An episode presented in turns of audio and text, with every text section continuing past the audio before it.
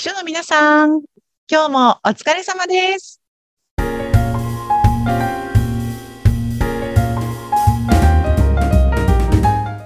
秘書の皆さん、こんにちは。秘書寮編集長、佐々木です。こんにちは、インタビュアーの山口智子です。この番組では毎回秘書の皆さんにとってお役に立つ情報をいろいろお届けしておりますが、秘書寮編集長の佐々木さん、今日はどんなテーマでしょうか？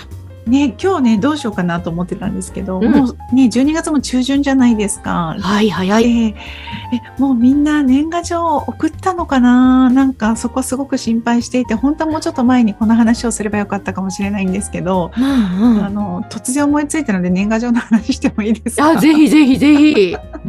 なんか、所さんの中で今どのくらいの方が年賀状をね、上司のお名前で出してるかわからないんですけれども、私も諸時代にあの、たくさんのこんなに出すの？っていうぐらいの年賀状を上司に依頼をされて出していたんですよね。はい。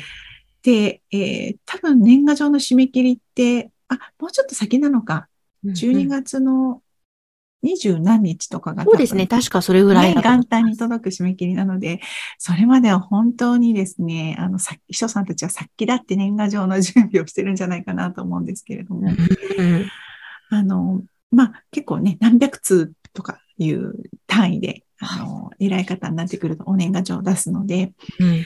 毎年ね、10月ぐらいから準備を始めるんですよね、秘書さんたちって。ほう、そうなんですね。ね何の準備をするかというとね、うんあの、送る相手の方たちが、えー住所が変わっていないかとか、会社を変わっていないかとか、あのちょっと変な話なんですが、まだご存命でいらっしゃるかとかね、うん。これをね、一個一個調べていくんですよ。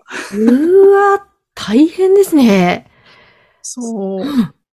で、そうすると、ああ、この会社移転してたとか、ああ、ここ会、あの、社長さんがお変わりになったんだったわ、うん。とかっていうことが、まあ、あの、そこそこのね、会社さんです。とウェブサイトが、ホームページがあったりするので、うん。そこで調べられたりもするんですけれども、はい。上司の個人的なね、お付き合いのある方なんかだと、うん。ああ、今この、ここの住所にお送りして、ちゃんと届くのかしら、なんていうこともね、うんあって、はい。本当に調べようがないものは本当に上司に、あの、この方となんか最近個人的に連絡取ったりしましたみたいなことを聞いて、住所を確認したりとかってことをやってましたね。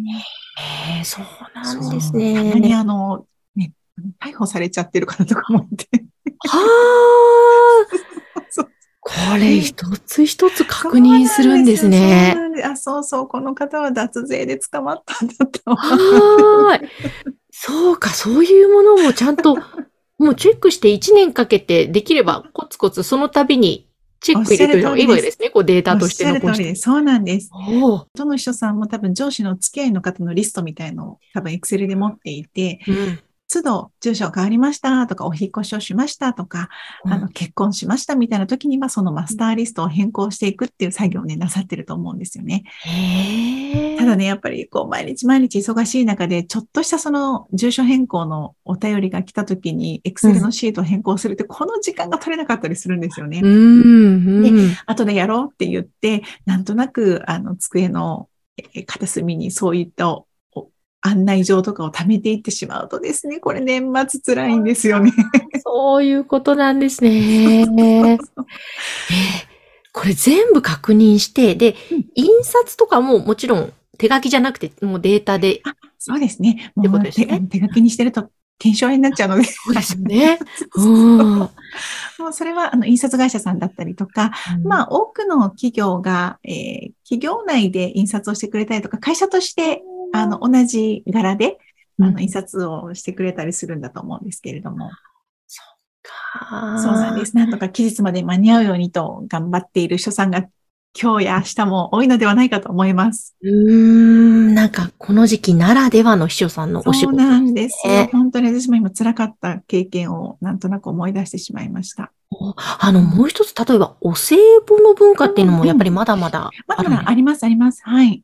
それもやっぱこの冬の時期ってあるんですか？そうですね。あの、夏のお中元と冬のお歳暮というのは、あの、ご対応なさっている人さんが多いんじゃないかなと思います。え、お歳暮の品物、中身というのもこれって、やはりいろいろ秘書界隈ではあるんですか？こう。そうなんでしょうね。あの、毎回同じものを送ってくださるっていう経営者の方が私は割と多かったイメージがあるので、うん。夏はこれ、冬はこれ、みたいな感じで、あの、何かご縁のある、例えばご出身地の、うんで取れたフルーツだったりとか、ああの、地元を応援したいんで、これを皆さんに、あの、送っているんですよ。ご賞味ください、みたいな形の一言が添えられて届く企業なんか結構多かったなと思うので、毎回の手土産ほど、秘書さんたちは頭を悩ましてないんじゃないかなと思います。なるほどね。そうなんですね。いやー、そっか、結構、じゃあ本当冬の時期って忙しいんですね。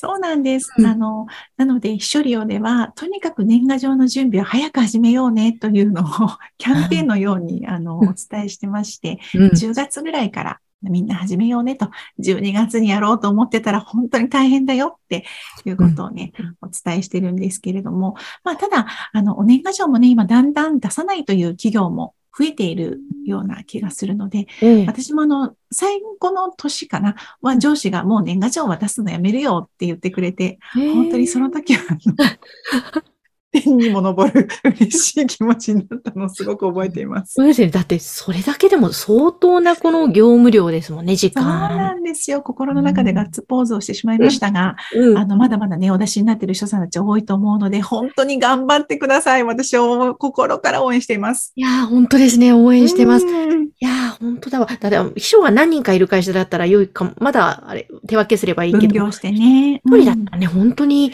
そうなんですよ。早め早めですね。ねえそうなんです。頑張ってください。年明けはもうすぐです。そうですね。ぜひ、あの、年明けたら、皆さん、あの、秘書寮のランチ会にも参加して、そうですね。ねお待ちしては、ます。はいい。と話して、え吐き出していただけたらと思います。はい。はい。ということで、佐々木さん、今日は年賀状の話題についてお届けしました。はい。語ってみました。今日もありがとうございました。ありがとうございました。この番組は、所さんのためのお花屋さん、青山花壇の提供でお送りしました。